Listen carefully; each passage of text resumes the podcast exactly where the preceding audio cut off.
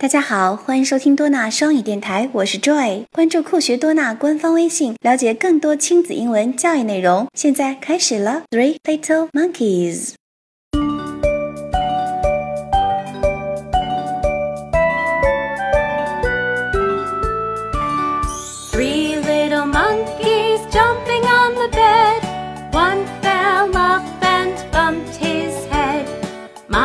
Called the doctor, and the doctor said, No more little monkeys jumping on the bed.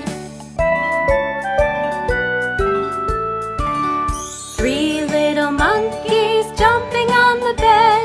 One fell off and bumped his head. Mama called the doctor, and the doctor said, No more little monkeys jumping on the bed.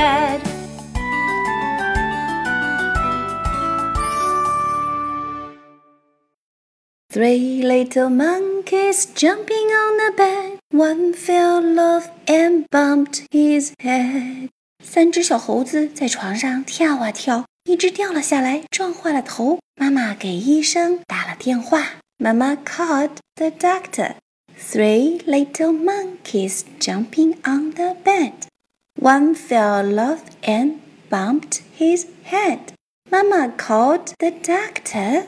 接下来 ，doctor 会跟小猴子们说些什么话呢？Now listen again and enjoy the song.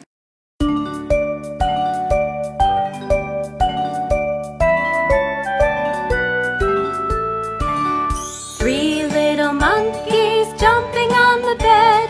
One fell off and bumped his head.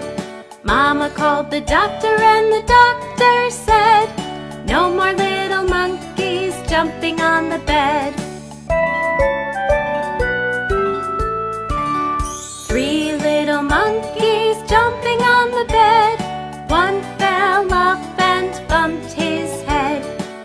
Mama called the doctor, and the doctor said, No more little monkeys jumping on the bed.